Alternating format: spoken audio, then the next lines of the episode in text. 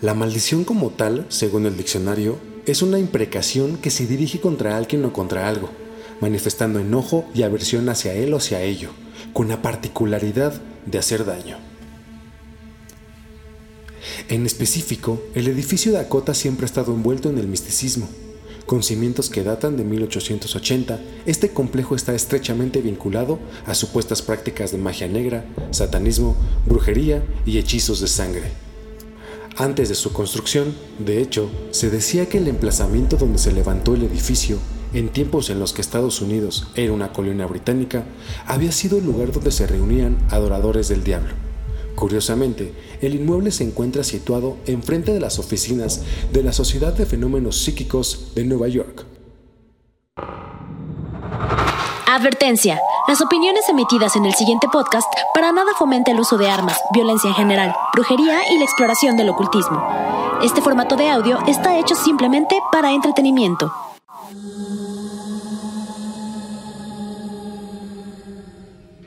Bienvenidos al capítulo 8, temporada 2 de su podcast favorito de misterio, El hubiera existe.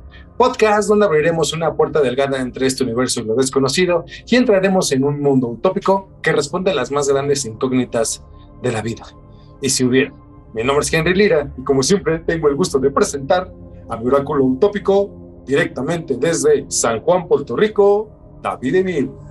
¡Saludos! Espero que todo el mundo esté espectacularmente bien. Aquí David Emil de Sound Canvas en Puerto Rico, mandándoles muchos besos, abrazos y bendiciones. Desde Guainabo, desde Guainabo.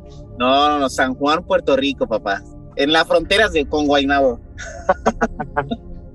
eh, hay, pues ahora más que una noticia, es una recomendación de una serie una serie bien interesante, se llama Archivo 81 del productor James Wan, eh, conocido ya como el maestro del terror moderno y dirigida por Rebecca Sunshine. Esta serie tiene mucho en común con nuestro podcast del día de hoy y es que el edificio Weiser, que es el edificio donde se desenvuelve la serie, parece estar inspirado en el edificio Dakota. La historia de la serie tiene como personaje central a Dan, un archivista que decide aceptar una misteriosa propuesta de trabajo. El objetivo es restaurar un conjunto de cintas que resultaron dañadas por el fuego en el edificio Weiser, lo que lo lleva a entrar en contacto con una documentalista llamada Melody. Lo que descubre en esas cintas se va tornando cada vez más oscuro y terrorífico. Este, este chico se da cuenta que hay una secta que vivía en todo el edificio Weiser y recordemos que en el edificio Dakota salvó Alistair Crowley, un mago de magia negra que pudo haber realizado rituales en ese lugar. Esta serie es súper intrigante y retrata perfectamente nuestro estilo y manejo de realidades que lo hemos expuesto en este gran, esta gran noticia. Así que se la recomendamos. Vayan a verla. Está en Netflix. Está súper chida y es protagonizada por un negro. ¡Boom! voy a entrar en temas de actuación, pero eh, está muy buena la serie. O sea, retrata perfecto esto de frecuencias eh, de, las realidades que hay pues paralelas a la nuestra y que pues evidentemente cada realidad eh, tiene una frecuencia distinta, un, el tiempo gira a una realidad distinta y pues lo físico también gira a una realidad distinta. ya lo dijo Albert Einstein, ¿no? Entonces, híjoles, eh, no les quiero spoiler nada, no somos del nicho de, cine, pero vayan a verla, está bastante, bastante interesante. Y ya les hemos dicho en este podcast, en este su podcast, todo lo que van a ver, lo hemos dicho aquí. Boom, yeah. Pues sin más preámbulos, comencemos con este super podcast. Que lo disfruten.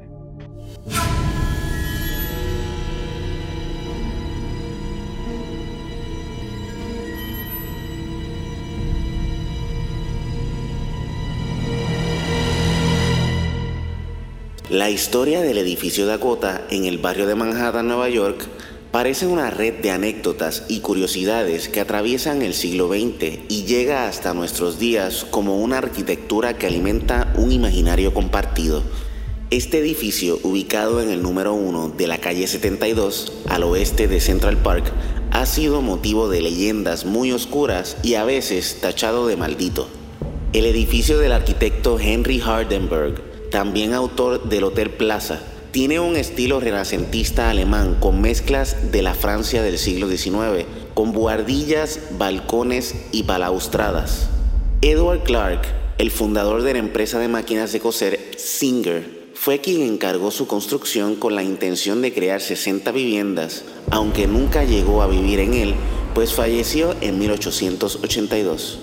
Incluido en el Registro Nacional de Lugares Históricos en 1972 y declarado Lugar Nacional de Interés Histórico en 1976, el Dakota fue de los primeros edificios con infraestructuras peculiares e inusuales para la época, como calefacción central, su propio generador de electricidad, zona de juegos y gimnasio. El edificio Dakota fue construido entre el 25 de octubre de 1880 y el 27 de octubre de 1884. O sea, aproximadamente duró cerquita de cuatro años. Revolucionó la arquitectura en aquella época, ya que el complejo fue diseñado para crear 60 apartamentos de 4 a 20 habitaciones y ninguno parecido al otro tiene su propio generador de electricidad, por lo cual en apagones siempre tienen luz. O sea, la cota nunca, nunca se queda sin luz. Es muy importante la luz. Cuenta con una zona de juegos y gimnasio, y bueno, ahora nos puede sonar un poco familiar esto eh, para algunos complejos, pero para 1880, no mames, era, era la, o sea, güey, lo top, lo top, lo top. Una innovación, una innovación. Uh, aquí es importante hacer énfasis que ningún apartamento es igual al otro. Y esto se me hace súper interesante porque hoy en día en la cota, en sus, en sus contratos, está estrictamente estipulado el no modificar el inmueble. Güey, si tú quieres pintar una pared, tienes que pasarlo a un consejo. Si quieres cambiar el tapiz, quieres, tiene que pasar al consejo del, del, del Dakota. O sea, un consejo está formado por chingo de personas. Güey. Pero igual está bien raro, güey, porque si cada, cada eh, espacio es diferente, pues ¿para qué quieres hacer las modificaciones si ya está modificado, güey? Entonces como que... No, pero por ejemplo, si tú quieres comprar cosa que no podrías porque eres negro, no, y no, o sea, no lo digo en el sentido racial, pero... Ah. O sea, no lo digo porque tú seas, o sea, no tengas el dinero ni nada, güey.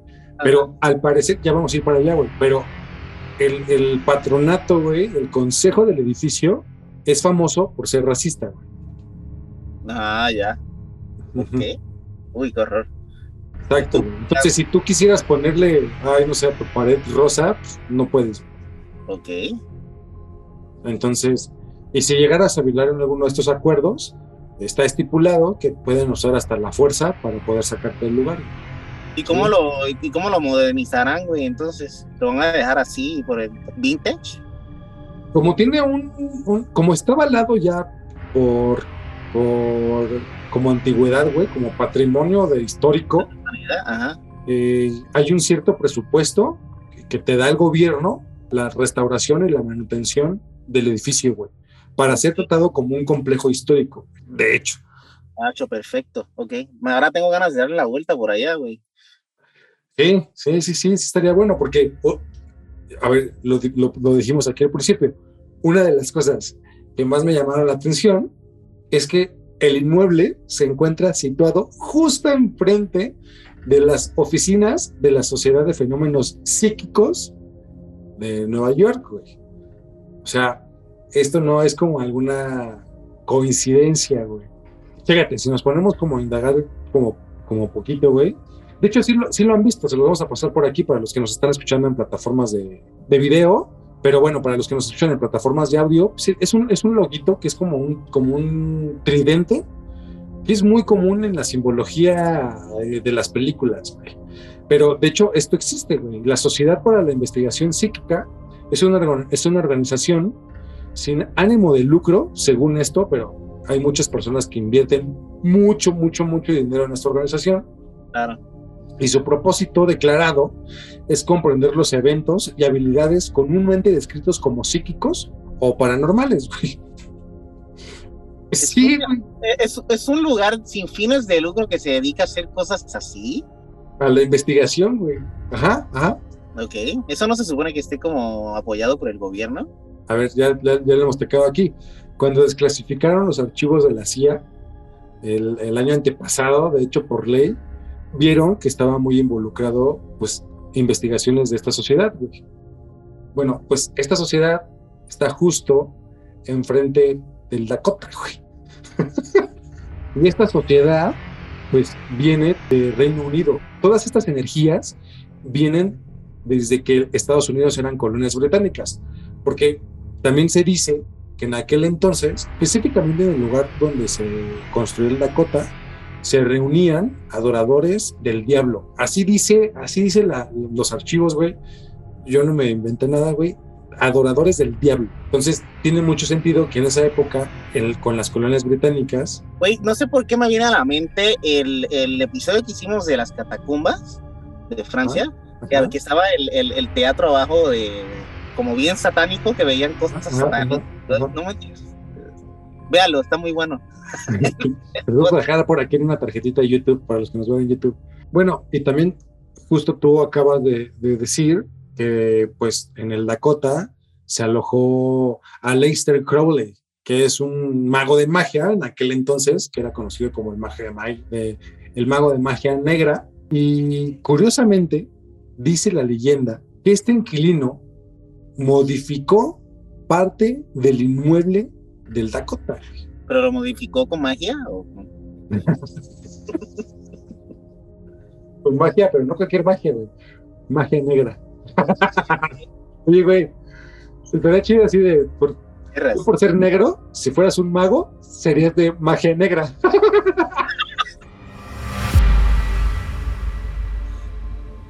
Alistair Crowley, cuyo apodo era Freiter Perdurabo, y The Great Beast 666, fue un influyente ocultista, místico, alquimista y mago ceremonial que fundó la filosofía religiosa de Telema. Estudió en Cambridge, alejado del control familiar, escribió sus primeros ensayos, novelas y poemas eróticos. Allí también empezó a mostrar un gran interés en la magia tras leer el libro de la Cábala Desvelada. Crowley ingresó en 1897 en el templo Isis Urania de la Orden Hermética del Alba Dorada, una organización secreta y esotérica en la que se estudiaba y practicaba la magia, la cábala y la alquimia. Su rápido ascenso en la organización lo llevó a protagonizar algunos encontronazos con altos cargos de la secta. A consecuencia de ello, Crowley acabó abandonando la orden y junto con su reciente esposa Rose se trasladó a Egipto. Sería en la ciudad del Cairo donde nacería su leyenda. Se dice que Crowley y Rose pasaron una noche dentro de la cámara del rey de la gran pirámide de Giza, donde tras una invocación se les apareció Tot, el dios de la sabiduría y la escritura, pero también de los conjuros y los hechizos mágicos, en forma de luz astral. Crowley, al que siempre había fascinado la filosofía oculta del antiguo Egipto, se convirtió en 1904 en la cabeza visible de la OTO, Ordo Templi Orientis, una organización de carácter fraternal y secreto de la que fue nombrado Gran Maestro General X para Gran Bretaña e Irlanda. E, esto, esto anterior me causó un ruido horrible porque yo estudio la cábala y esto de la cábala desvelada está súper rarísimo, güey. Parece como, digo, debe ser la cábala eh, mala, ¿no? La, magia negra, ¿no? Como dicen. Pero también lo más que me impresionó es que, no sé si tú sabes, pero yo soy iniciado en la filosofía hermética, güey. Güey, toda mi vida he estudiado, de hecho, mis papás se conocieron porque estábamos en México. Oh, sí, sí, sí. ¿No te acuerdas? Em, pues, esto de que, de que hubo una invocación y se apareció todo, güey, la pirámide, de, la gran pirámide de rey, está súper interesante, güey, me encantaría, pero no sé, güey, está como, está como, no sé, como rarísimo, güey. Solamente voy a decir, Egipto again. Egipto again, güey, sí, definitivamente. Definitivamente, pero... pero, lo, lo, lo, más que me causa ruido es que eh, eh, estudió filosofía hermética y yo siento que lo usó para mal, güey, porque como me estás diciendo es magia negra, güey. Y la filosofía hermética es la base de, pues, técnicamente, la, la civilización, güey. O sea, pues, la tergiversó horrible. Todo, ajá, todo conocimiento puede utilizarse para bien o para mal. Bueno, pues este hombre, apodado por la prensa británica como el hombre más perverso del mundo, literal, así, güey. ¿Ves? O sea, ¿qué, qué Y también me, me hizo muy, eh, bueno, también estábamos hablando de una época muy escandalosa, ¿no? A, nivel eh, esotérico. Todo también era considerado brujería. Eh... pero es que imagínate, magia, cábala, alquimia, bases herméticas, todo para hacer el mal, güey. O sea, es el anticristo, güey. Este güey, este güey, o sea, no era, a lo mejor sí era un pendejo, pero no era cualquier pendejo, güey. Ajá. Y por ahí dice mi mamá, hay que tenerle miedo a los pendejos con iniciativa, güey. Y este güey definitivamente era un pendejo con iniciativa, güey. Eh, Aleister Crowler es probablemente el, ocultista más célebre de todos los tiempos. Promovió un credo mágico al que, dominó, al que denominó, perdón, Ley de Telma, y que le fue revelado por su propio ángel guardián, un ser llamado Aiwas, mensajero a su vez del dios egipcio Horus yo no sé si este güey se lo inventó, pero todo concuerda, O sea. Este güey le bajó un Anunnaki a hablarle, güey. O sea. ¿Qué pido? y pues, lo, raro y lo que historiadores británicos no podían como, como tirarle la mentira era de dónde había sacado como tanta información previa a que se hubiera descubierto ciertas cosas en Egipto. Pues este cuate a principios del siglo XX se alojó en el famoso Dakota, según cuentan, este misterioso hombre hacía rituales de magia negra y rituales sexuales dentro del complejo. También se dice que pudo modificar ciertas partes de los apartamentos. ¿Para qué? Yo me imagino que para hacer precisamente esto, güey. Ceremonia. algún tipo de ceremonias y cosas así. Como el edificio formó parte de la riqueza histórica, no solo de Nueva York, sino de Estados Unidos, prácticamente para siquiera poder rentar o comprar un apartamento, ahí tienes que pasar por el, por el visto bueno del, consejo, ya lo habíamos dicho. No es ningún secreto que esta gente pues es considerada racista. Es un edificio para gente fresa y blanca, güey. Ok. Y con cierta sensibilidad a la magia oscura. También y no, y no, no matan negros, güey. Simplemente no los aceptan. Eso está bien. Sí, esperemos. Matan a blancos, güey, a blancos. esperemos. Fun fact: este brujo sale en la portada del Sargento Pimienta, güey, de Sgt. Pepper, de los Beatles, güey. Algunos podríamos decir que es una hermosa coincidencia, ya que pues, al parecer este señor se hizo de gran fama y los Beatles, pues recordemos que en esta portada hay un montón de gente y pues se les hizo cool integrarlo por como era en la época. La leyenda cuenta que este brujo es el responsable de la fama de los Beatles y pues se encomendaron literal a este señor y los Beatles pues en manera de agradecimiento pues lo pusieron ahí, ¿no? bueno, y dicen que Sgt. Pepper es el más importante de ellos, ¿no? Es uno de los más importantes, es uno de los más importantes porque es el psicodélico, son las drogas y el sexo y todo esto, y ya lo habíamos dicho, pero pues una manera de entrar a este terreno psíquico, eh, a esta realidad alterna, pues evidentemente es las drogas psicodélicas o las drogas ancestrales, eh, la meditación, algunos puntos eh, situados en el planeta, fallas geográficas, bla, bla, bla, bla, bla, bla, como justo es el Popocatépetl, el volcán.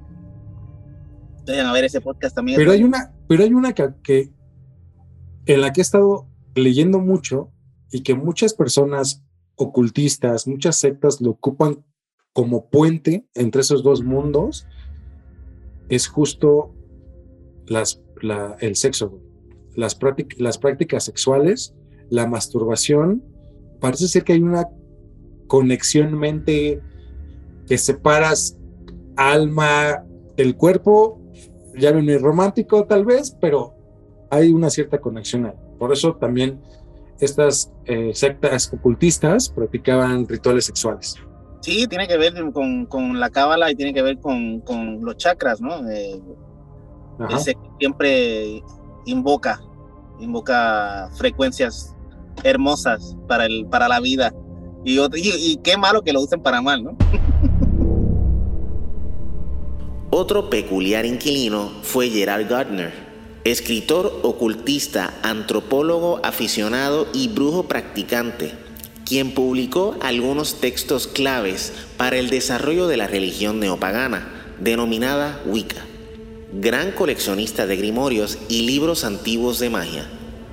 El edificio Dakota fue testigo de varios rituales invocadores de las potencias ocultas de la naturaleza. Testigos mencionan que la carga energética en el complejo es abrumadora. Se dice que los rituales llevados a cabo en el edificio Dakota sirvieron de inspiración para Roman Polanski, y así filmar una misa negra en su aclamada película El bebé de Rosemary. Güey, esto está súper mega también interesante porque esto también hace sentidísimo.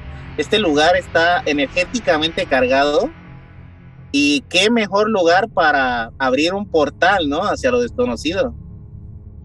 Justo, o sea, como que el Dakota reúne como todo lo malo, o sea, literal, y despierta la curiosidad ya del segundo brujo aquí presente, ¿no?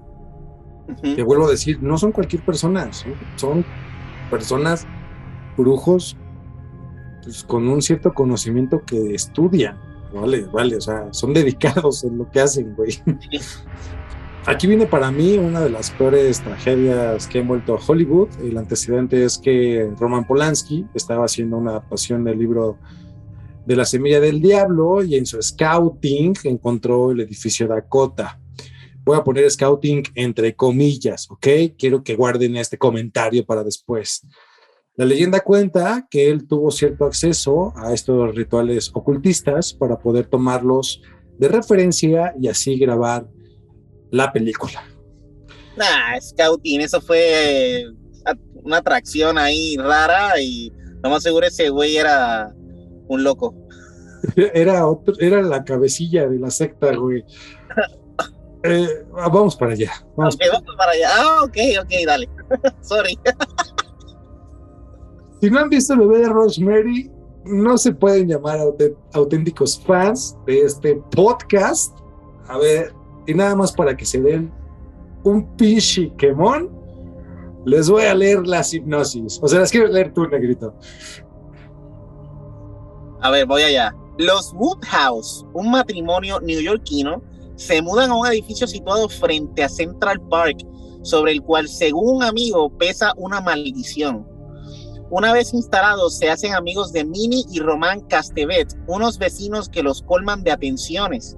Ante la perspectiva de un buen futuro, los Woodhouse deciden tener un hijo, pero cuando Rosemary se queda embarazada, lo único que recuerda es haber hecho el amor con una extraña criatura que la ha dejado el cuerpo lleno de marcas. Con el paso del tiempo, Rosemary empieza a sospechar que su embarazo no es normal. Pum, pum, pum, pum. pum, pum, pum, Qué. Güey, van a ver, ay, no mames, van a ver un montón de cosas bien parecidas, güey. Ahorita vamos a hacer un recuento.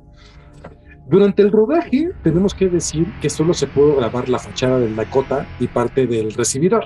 Se encontraron allí con Aston Schnauer LeAbbey, quien había fundado la Iglesia Satánica Norteamericana el 30 de abril de 1966, proclamándose posteriormente como el Papa Negro. Aquí llevamos con el tercer brujo, güey. Wow. O sea, o sea, grabaron el bebé de Rosemary y oh, dio la casualidad que el vecino, que uno de los inquilinos del, Dakota, era Anston Sandor Lavey, quien había fundado la satánica norteamericana Iglesia el 30 de abril de 1966, proclamándose así como el Papa Negro. Dio la bellísima casualidad. Oh, el tercer, el tercer brujo, güey, en el Dakota. Tercer, güey que, se, que sepamos, güey. Y en el mismo momento, güey, o sea, está brutal. Ajá. Diversos grupos de practicantes de la magia negra y de sectas satánicas se congregaron ante el Dakota para amenazar a Polanski y a su equipo de impedir que la película se llevara a cabo. Entre estos personajes se encontraba Charles Manson y su secta llamada La Familia. Brother, pues tres brujos.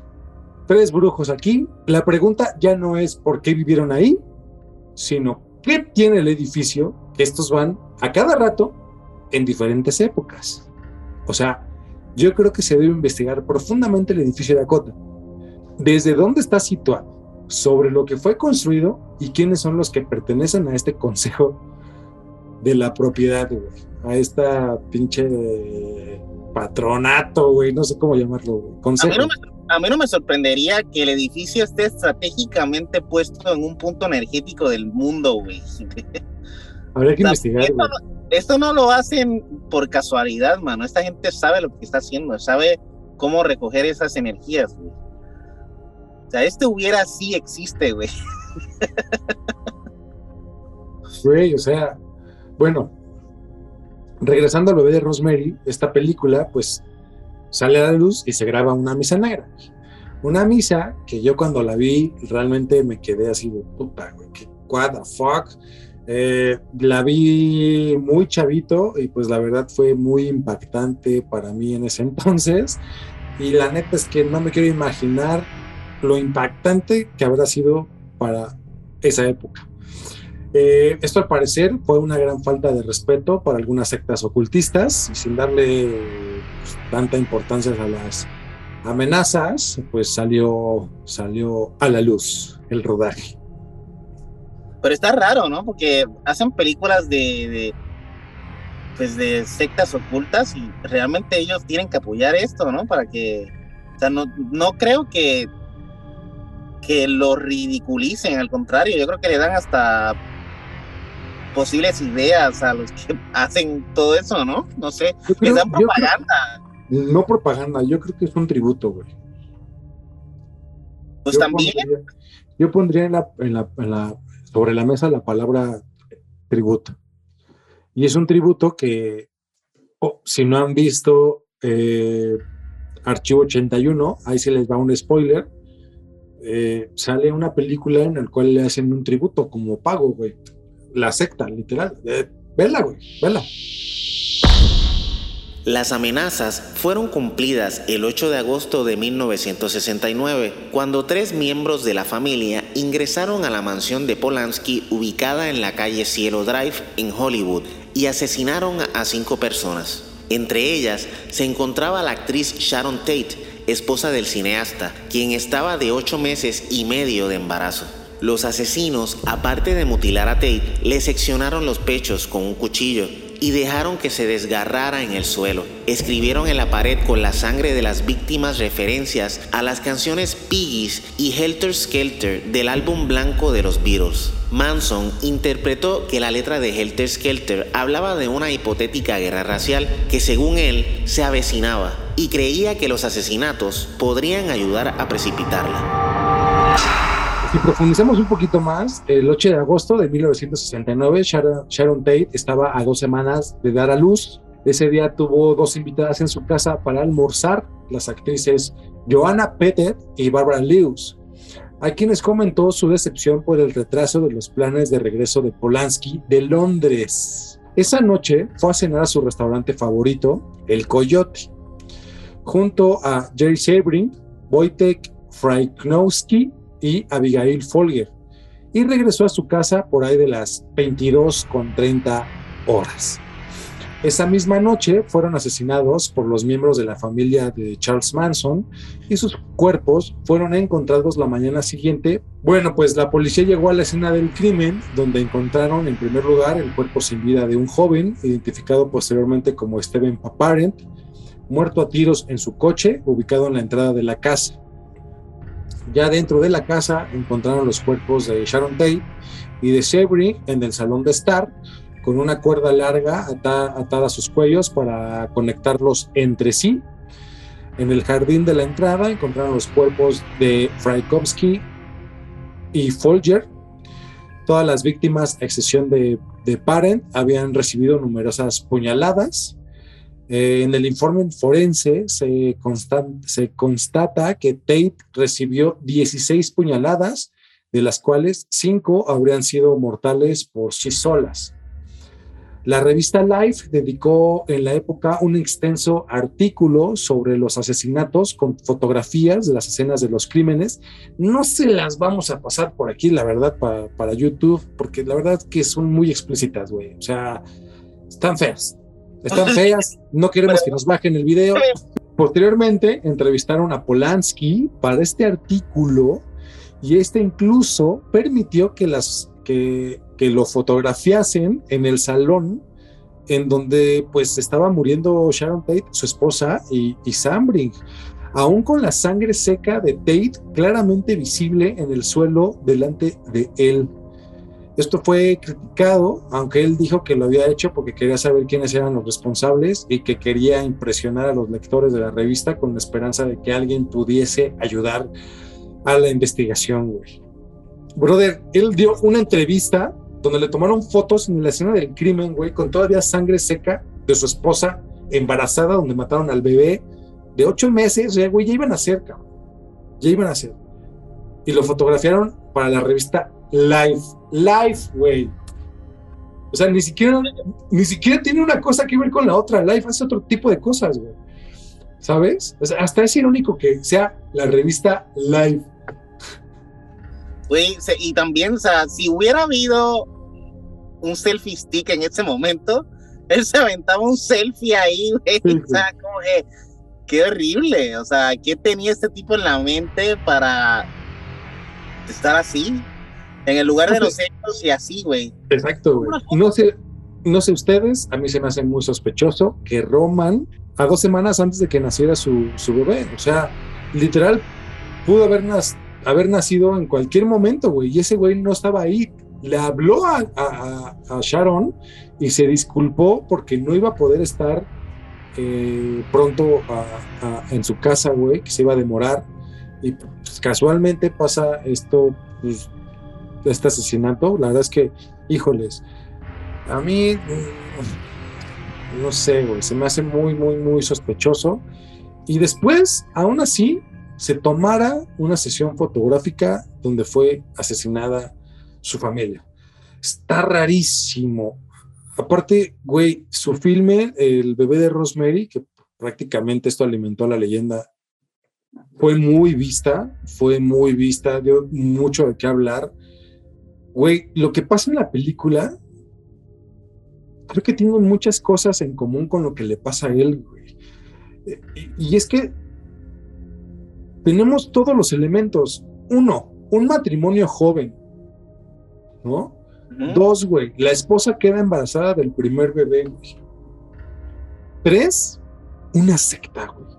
Güey, definitivamente ellos usaron al bebé para hacer algo, porque los bebés siempre tienen algo que ver con, con rituales este, satánicos. Definitivamente. Y este comentario, no lo malinterpreten, pero están en los escritos ciertos bebés, mientras más, bueno, niños o bebés, mientras más jóvenes, son intermediarios entre ciertas realidades, unas y las otras. Por eso los niños de repente, a ver, se ponen a hablar con alguien o eh, con fantasmas o con amigos imaginarios que a lo mejor no son tan imaginarios.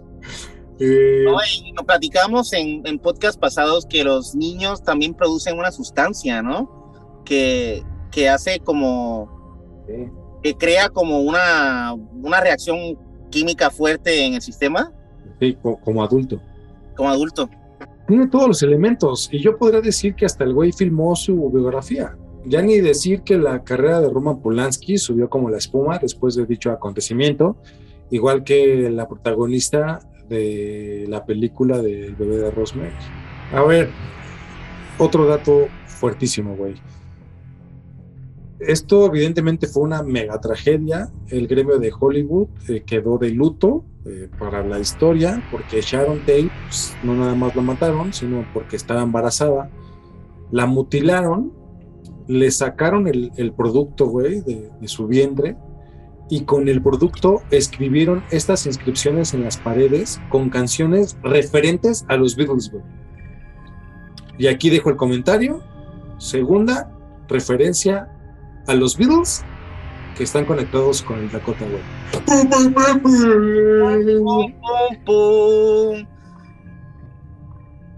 ¿Tú te imaginas que... O sea, ¿qué hubiera pasado, para hacerlo más, más hubiera, qué hubiera pasado si realmente los Beatles sean un resultado de una ceremonia eh, satánica? O sea, esos cabrones revolucionaron el mundo de la música, güey. Imagínate. La música contemporánea se escribe a partir de los Beatles, güey. Pero te imaginas que hoy en día sí, como justo tú dices, si hubiera, si se hubiera confirmado que los Beatles o el éxito fue a raíz de, de sectas satánicas, cultos al diablo, güey, ¿qué? O sea, ahora mismo con la tecnología que, que, que tenemos, a lo mejor tenemos, estamos cantando canciones y haciendo un culto satánico y ni, nos, ni nos damos cuenta, güey. I say yes. I say adorando a deidades locas. Uy, no corre. Pues ellos inventaron el, el fun fact, inventaron el mensaje subliminal. Y cuando ponías la canción al revés, el, el mensaje decía: Felicidades, has encontrado el mensaje. O sea, como que empezaron a hacer pruebas de, del mensaje subliminal. O sea, no, no, es casualidad. No es casualidad, mano, no es casualidad. Wow. Pero si, si se hubiera confirmado esto ahorita que pues, se potencializaron por brujería, pues imagínate cuál cuestionado sería ahorita Paul McCartney y, y este Ringo Starr, que son los dos únicos Beatles vivos. Y, güey, hasta pondría en tela de juicio si realmente se murió otra vez Paul McCartney y pusieron a un doble, ya sabes. Como esta teoría de conspiración súper famosa también.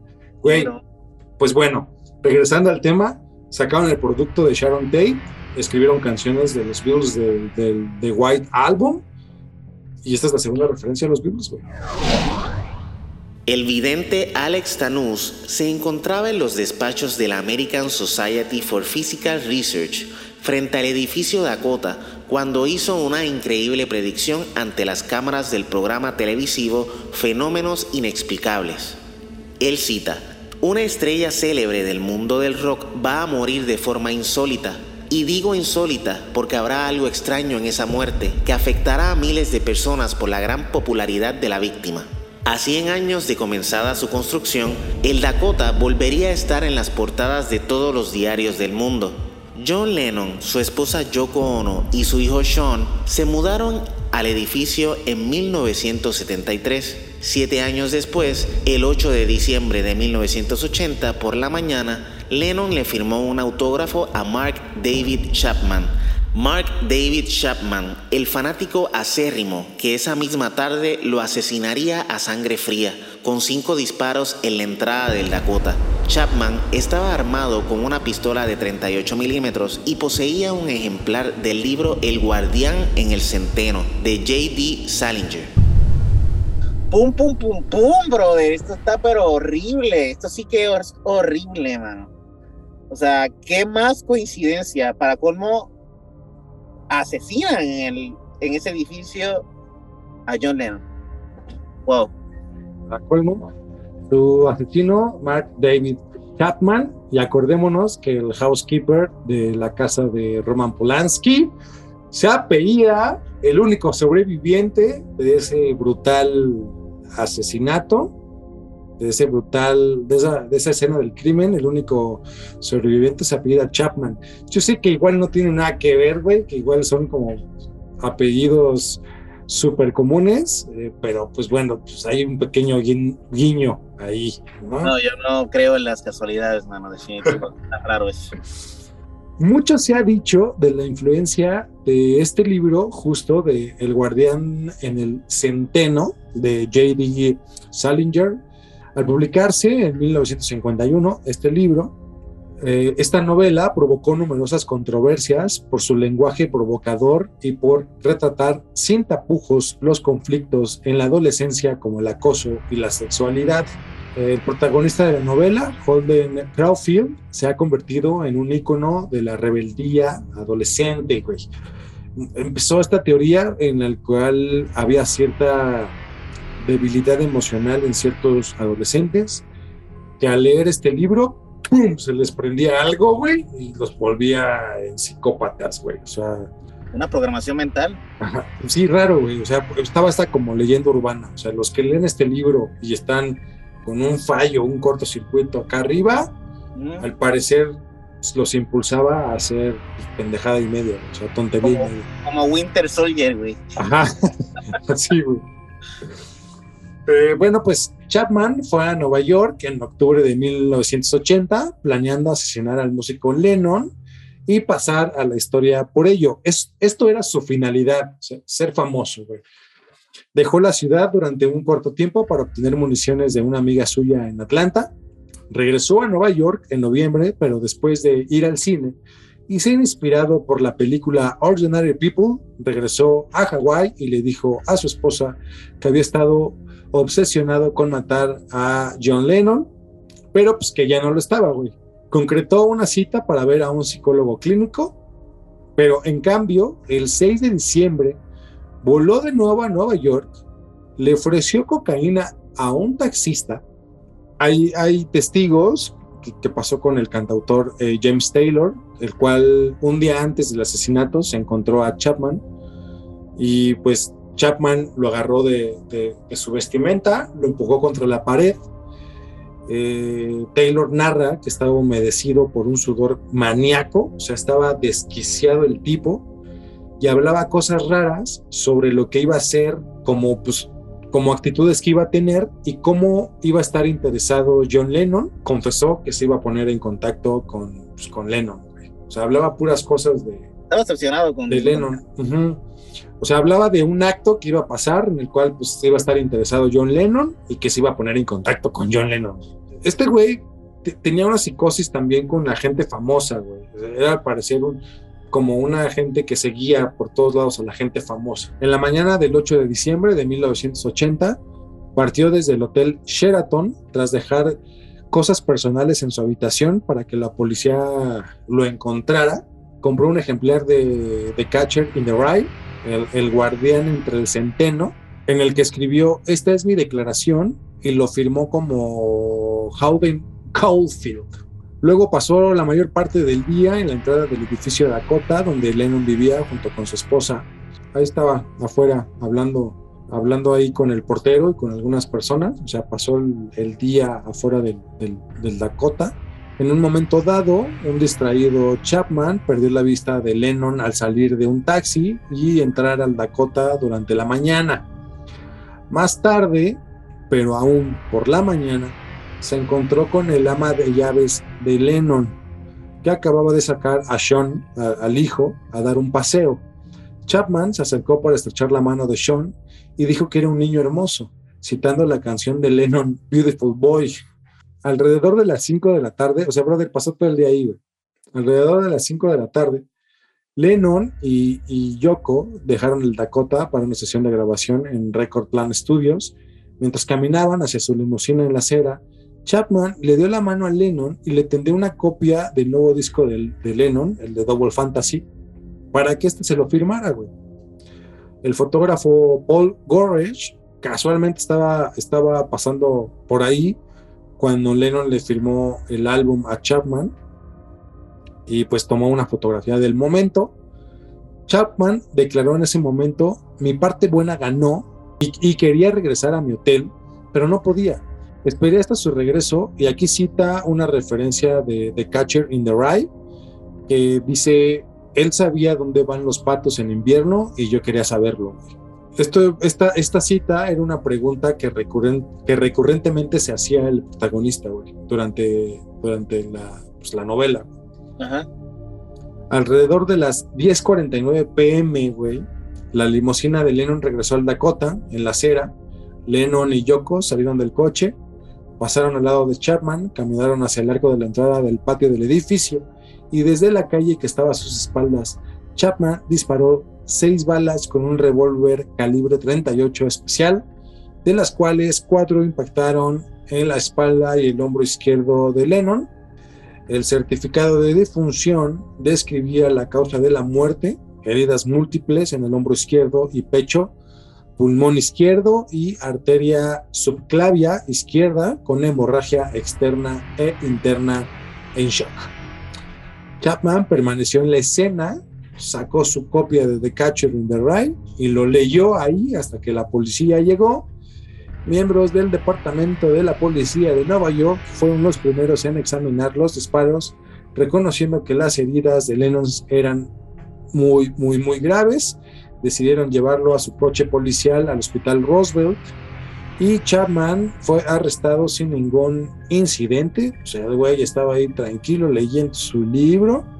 En su declaración a la policía tres horas después, Chapman dijo, estoy seguro que la mayor parte de mí es Holden Caulfield, el personaje principal del libro, y lo que queda de mi ser debe ser el diablo. Lennon fue declarado muerto a las 11:15 pm en el St. Luke's Roosevelt Hospital Center. No sé, güey, la gente está bien pinche loca, este güey estaba bien loco. A mí lo único que yo te diría que está raro es todas las referencias de los Beatles al Dakota, güey. Y que todo eso está conectado con sectas y con brujos, güey. Ajá. No sé, como que todo sí se iba encaminando a que iba a pasar una, una tragedia con un Beatle en el Dakota, güey. No sé, está raro. Ajá eh, por eso justo se alimenta la, la, teoría de que pues estos güeyes su fama se la deben a un brujo y al momento de que se separan eh, perdió la pues, magia y la se pierde la magia y se cobra no se cobra el favor con la muerte de, pues, de John Lennon supuestamente eh, ¿qué hubieran hecho? ¿qué hubieran hecho si hubieran vivido en el Dakota? ¿Qué hubieran hecho si ustedes fueran parte de este consejo de, del patronato que, que, manda y decide quién vive y quién renta en Dakota? ¿Qué hubieran hecho si hubieran sido John Lennon? Déjenos sus comentarios. Déjenos sus comentarios eh, y pues, pum, pum, pum, pum. Yeah. Está muy intrigante eh, el Dakota. Eh, si quieren, si quieren saber más sobre este misterioso lugar, pues les recomiendo que justo vean la película de Rosemary, luego se avienten con el archivo 81 y les vamos a dejar un libro aquí en la descripción. Pues nada, esto fue el final del podcast eh, número 8, él hubiera del edificio Dakota. Recuerden que la última palabra la tienen ustedes. Muchas gracias por morirse de la intriga junto a nosotros. Mi nombre es Henry Lira. Esto fue El hubiera existe y recuerden que sin esta expresión no existirían las consecuencias del presente. ¿Y en dónde estarías si eso hubiera existiera? Gracias. Próxima semana, news.